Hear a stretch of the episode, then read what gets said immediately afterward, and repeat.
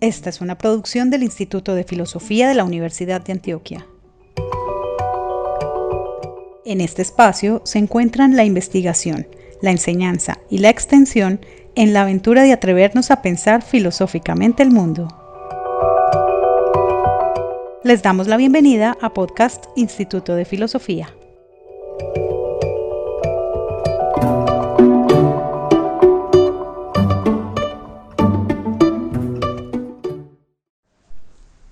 No hallarás otra tierra ni otro mar. La ciudad irá en ti siempre. Volverás a las mismas calles y en los mismos suburbios llegará tu vejez. En la misma casa encanecerás. Pues la ciudad es siempre la misma. Otra no busques, no la hay. Ni caminos ni barco para ti. Fragmento del poema La ciudad de Constantino Cavafis. Bienvenidas y bienvenidos. Dedicamos este ciclo de reflexiones a diversos apuntes y comentarios sobre la ciudad, ese espacio habitual de tránsito y movimiento continuo donde se manifiesta al desnudo la velocidad del mundo contemporáneo. La ciudad es una reunión de rostros para la convivencia, en ocasiones para el rechazo, un lugar de encuentro donde se hace visible la diferencia, pero también donde emerge el caos y el deterioro. Entre sus contrastes y contradicciones, creemos que es preciso recorrerla, dimensionarla y asumirla para el otras calles lejanas, otras gentes, otra lengua, nuevos aires, otra ciudad que, recorrida, trae las sensaciones de la infancia en las faldas de Medellín, los tratos, los pactos con la pertenencia y la necesidad de decir yo soy de ese lugar. Quien se va de su hogar retorna en alma, en nostalgia, en comprensión. Sebastián Castro, quien adelanta sus estudios de posgrado en Lisboa nos ofrece una reflexión detallada sobre habitar la ciudad, el extrañamiento, la adaptación, el asombro y el peregrinaje.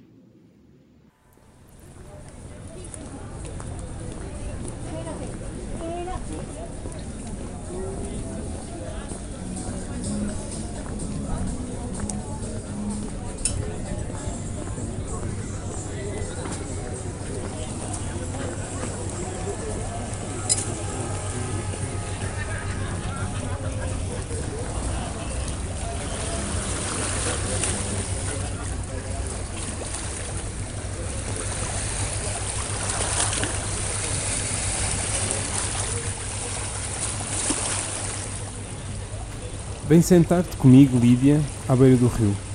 Sossegadamente fitemos o seu curso e aprendamos. Que a vida passa e não estamos de mãos enlaçadas. Enlacemos as mãos. Depois pensemos, crianças adultas, que a vida passa e não fica, nada deixa e nunca regressa. Vai para um mar muito longe, para ao pé do fado, mais longe que os deuses. Fragmento Ricardo Reis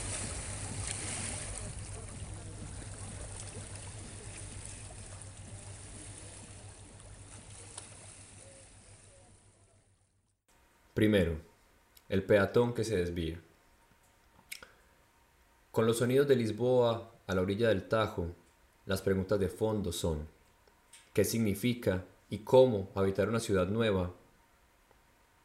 Mi manera de acercarme a Lisboa fue desconocer lo que se dice sobre ella, incluso procurar olvidar lo que ya sabía. Esto, al menos, como principio para el acercamiento inicial a un país en el que tenía que hacerme a una casa. Un principio básico que se puede sintetizar así. Partirás de la ignorancia. Quería tener una imagen de Lisboa que viniera de mis pies. Nada de leer recomendaciones en TripAdvisor. Nada de listas de lugares que hay que ver. Decido no hacer el peregrinaje del turista no consumir el paquete llamado Lisboa, no leer el folleto de instrucciones. Ser turista es replicar experiencias, reproducir hasta la saciedad la imagen de un lugar, paisaje o monumento, cumplir con haber ido a y testificarlo con la debida foto, andar sin perderse, confiando en la ruta marcada por el GPS, por Google, por Él, nuestro Señor de todas las respuestas, el ubicuo, el omnisapiente. Reconozco mi rechazo al turista, pues ese peregrinar planificado es también un tipo de tener que hacer, otra institución global que prefiero evadir. Es la institución que hemos creado para mezclar el placer del viaje con el poco espacio que deja el bregar por dinero, o mejor dicho, por comida, seguridad, techo.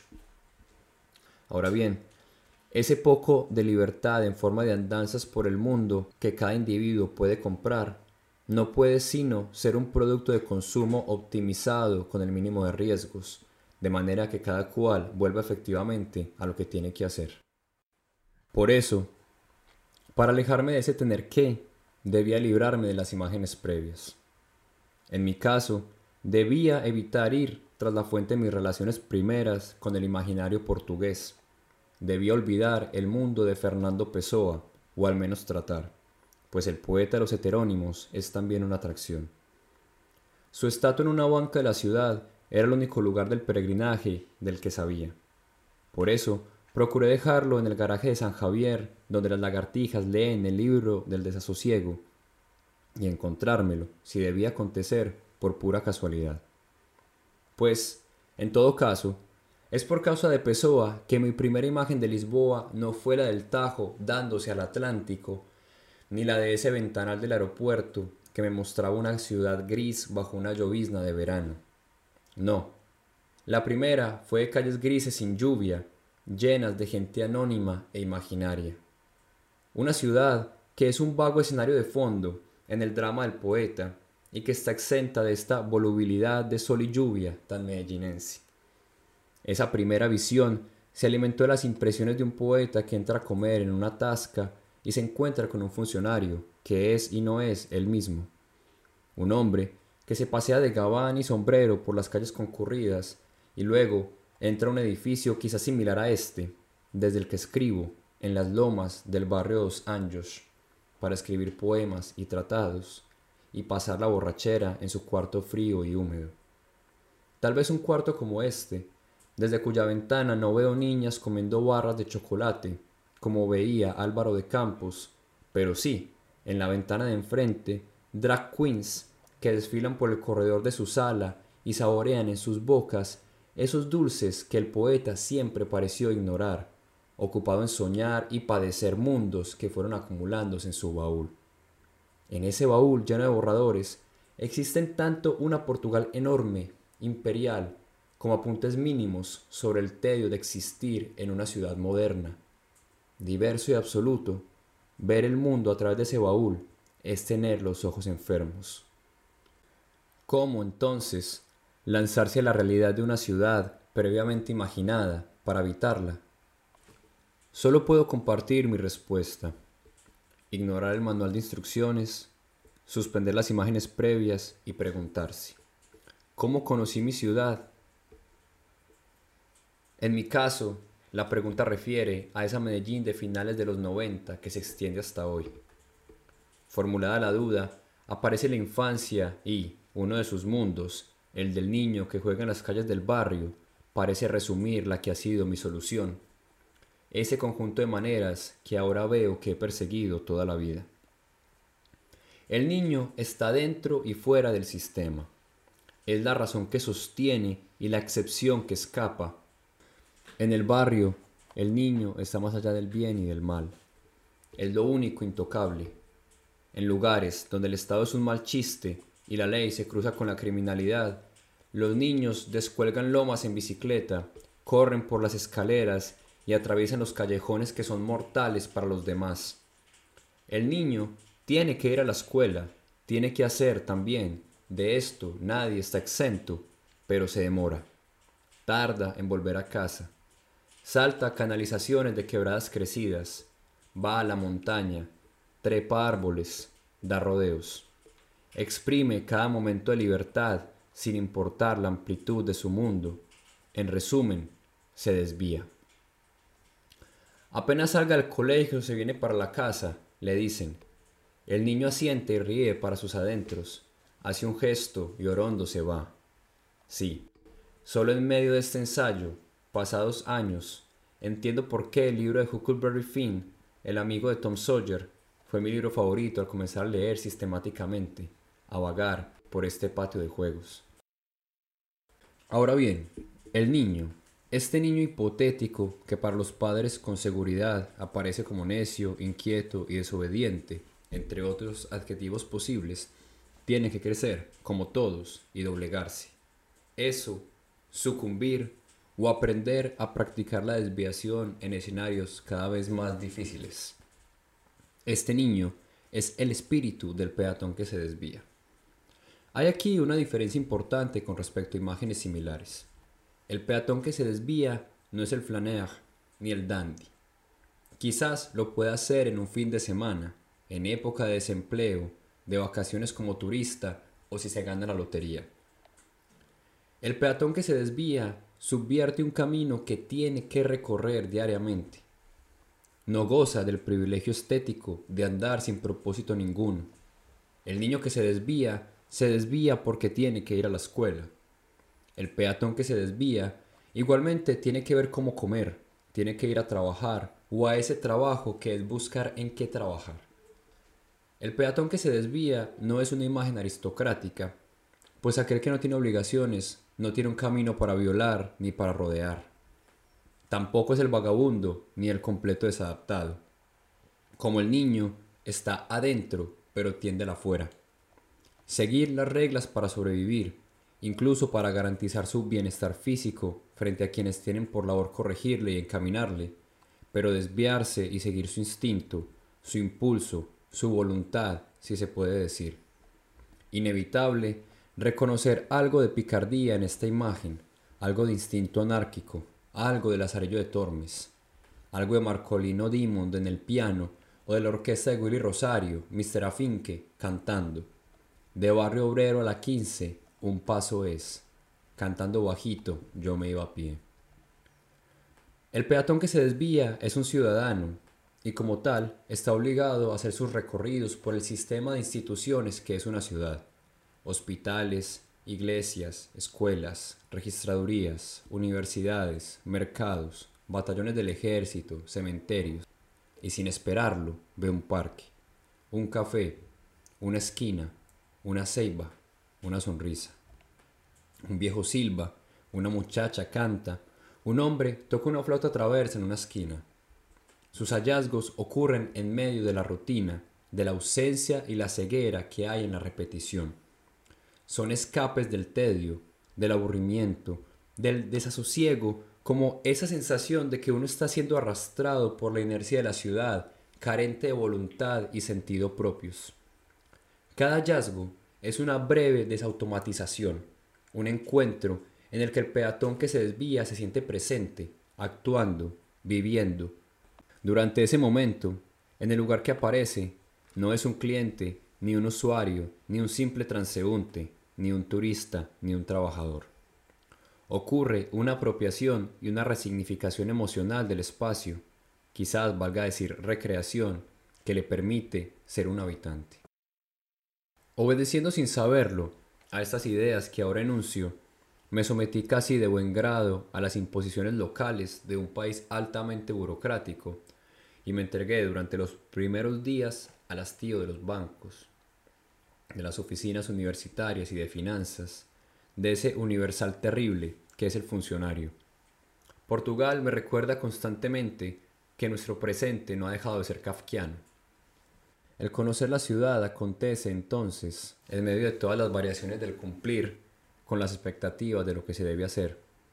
Así hice esos primeros recorridos de la ciudad, de la Universidad de Lisboa a la Plaza de Comercio, la plazoleta central frente al Tajo que no sabía que existía y que ahora sé que es una reconstrucción de la edificación caída en el terremoto del siglo XVIII, como casi toda la ciudad. Pasé por Baixa, rodeé el castillo al que no he entrado, también una reconstrucción, y al que no tengo muchas intenciones de entrar.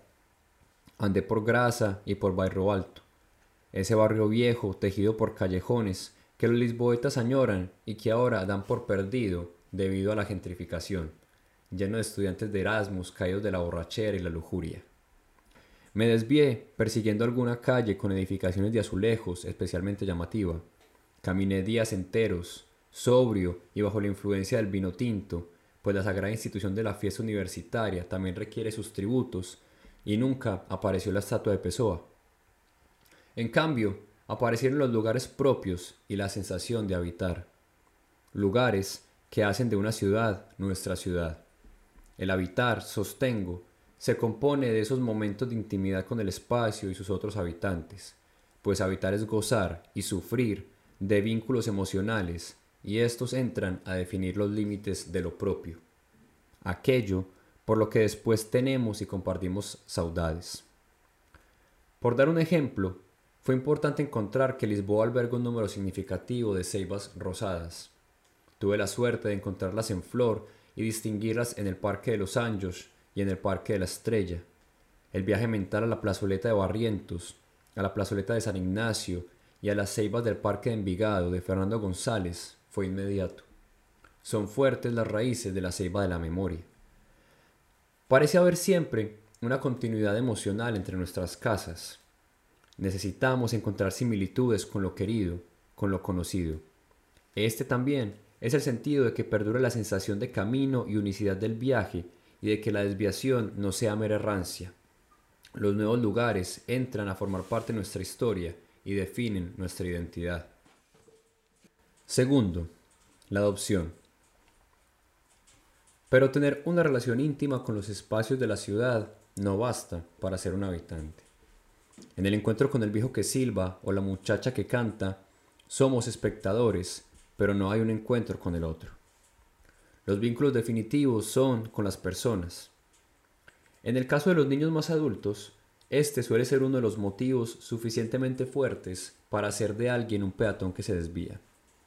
En un cuento de Sacheri, un hombre corre por una calle de Buenos Aires tratando de no llegar tarde a su trabajo, pero entonces una mirada a un café y ocurre la desviación.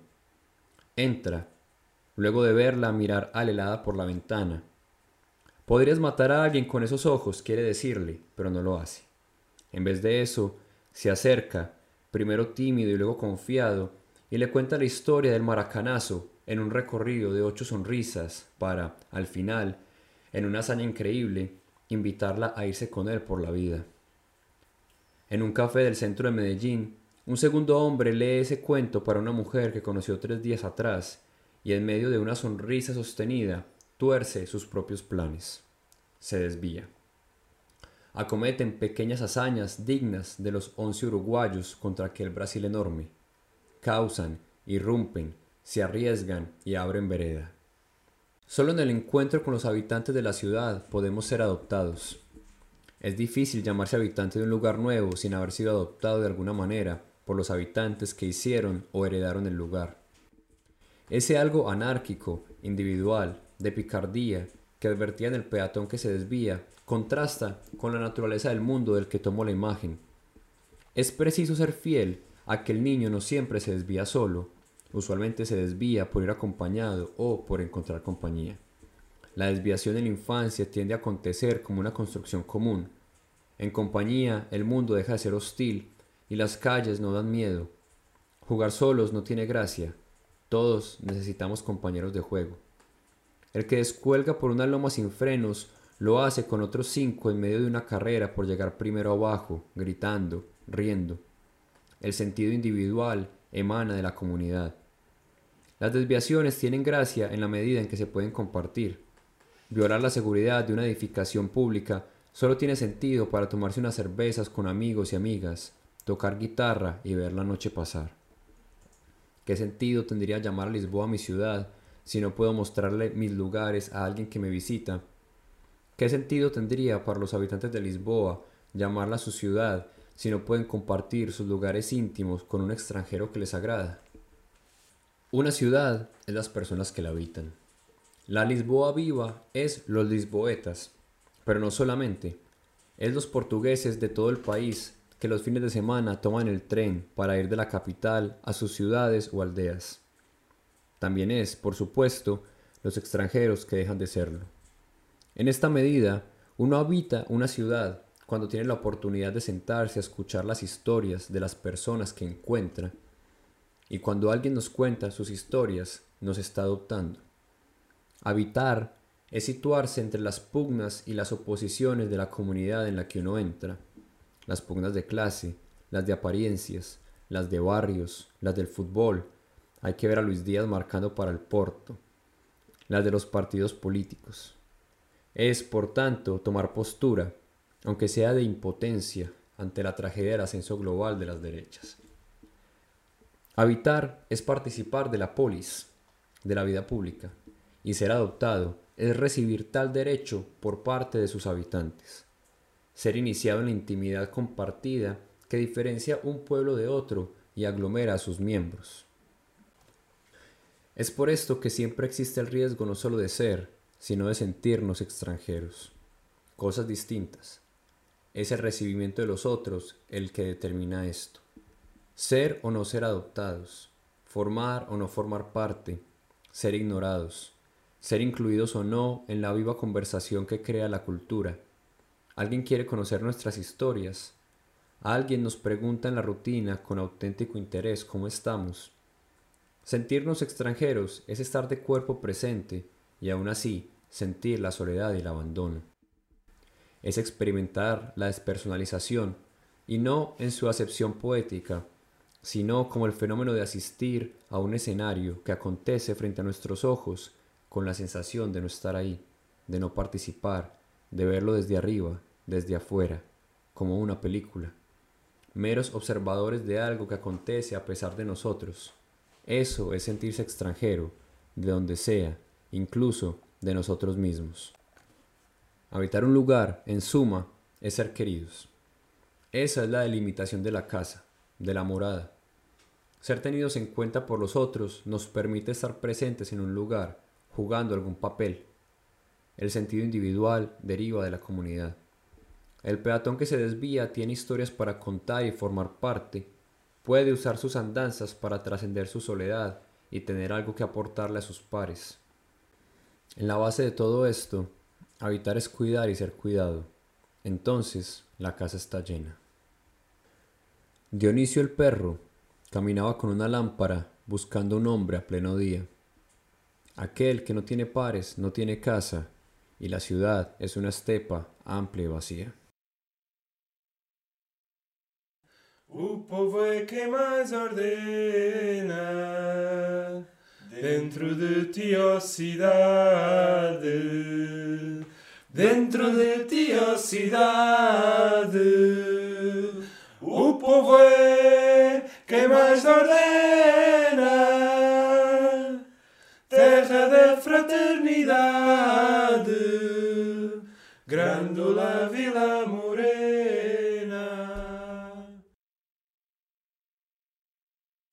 Tercero, la ciudad global. Ahora puedo decir que habito porque he sido adoptado. Ana me muestra el barrio de Grasa junto al castillo, otro ya perdido para los lisboetas. Me muestra la casa de Sofía de Melo Brainer. Me muestra sus versos, su poesía. El café que fundó. Me enseña la música de José Mario Branco y de Seca Afonso. Grándola Vila Morena, se cantó en la Revolución de los Claveles.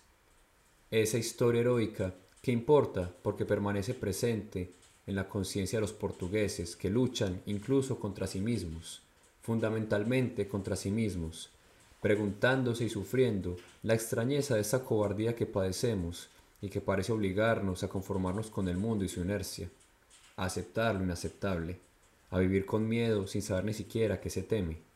Esto, por supuesto, tiene un sentido distinto al estar presente en los habitantes de uno de los países que se supone de los más seguros del mundo. Habito, al aprender de Inés, la musicalidad de una lengua que usualmente se traga las vocales, pero ella dice ariairo y se levantan debajo la tierra los moros que vivieron en Lisboa mucho antes de la Reconquista. La misma Lisboa, desde la que Felipe II envió la Armada Invencible a naufragar en las costas británicas. Toda la historia se hace presente en su lengua de lisboeta, hija de un mozambicano. Pero si puedo decir que habito Lisboa, es por haber encontrado un amigo que de espíritu es hermano.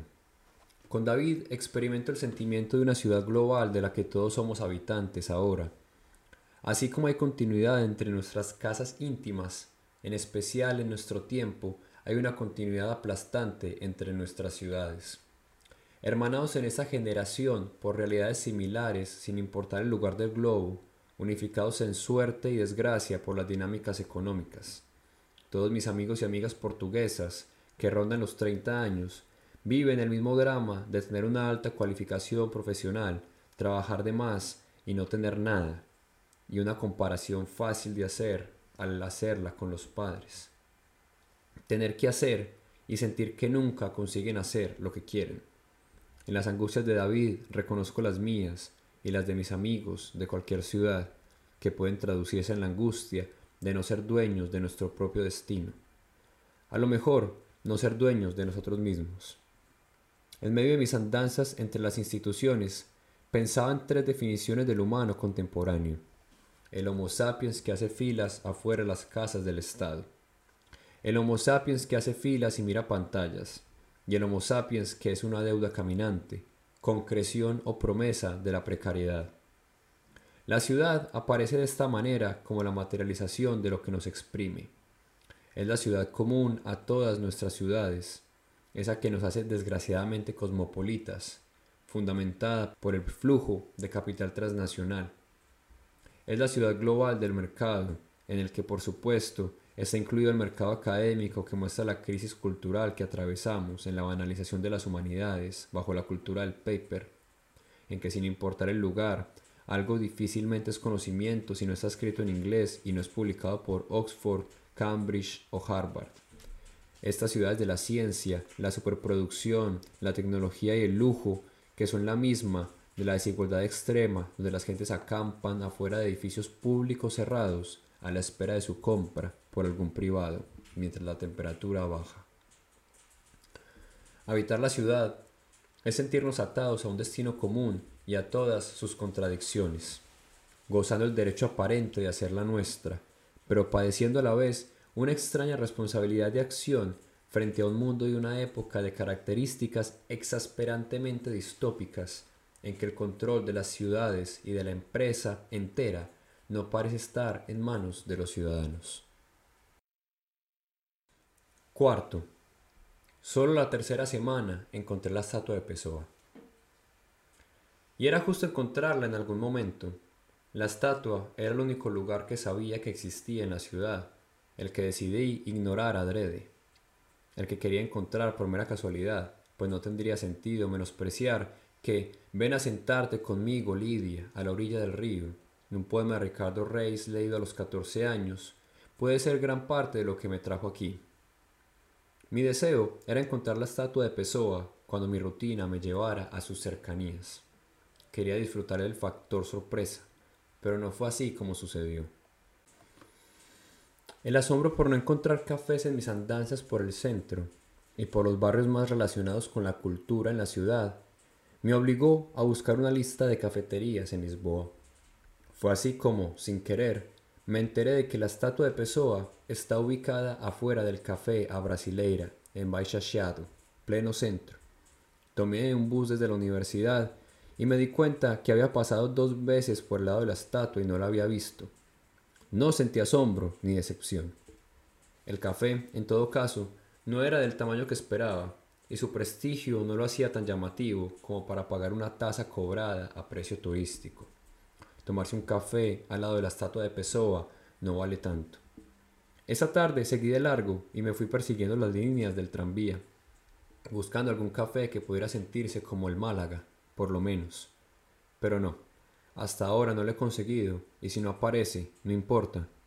Lisboa tiene sus propios lugares pequeños a la espera de sus habitantes, los lugares que el peatón inquieto va descubriendo.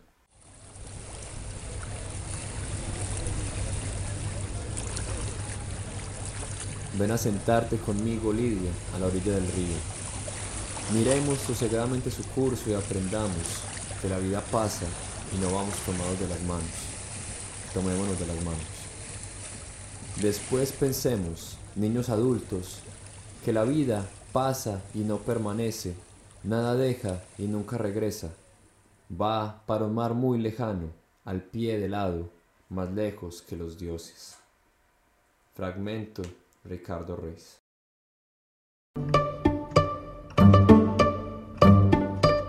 Esta fue una producción del Instituto de Filosofía de la Universidad de Antioquia.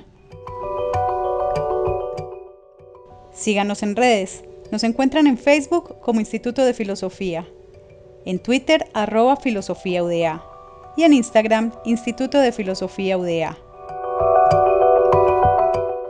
Los esperamos en nuestro próximo podcast. Hasta pronto.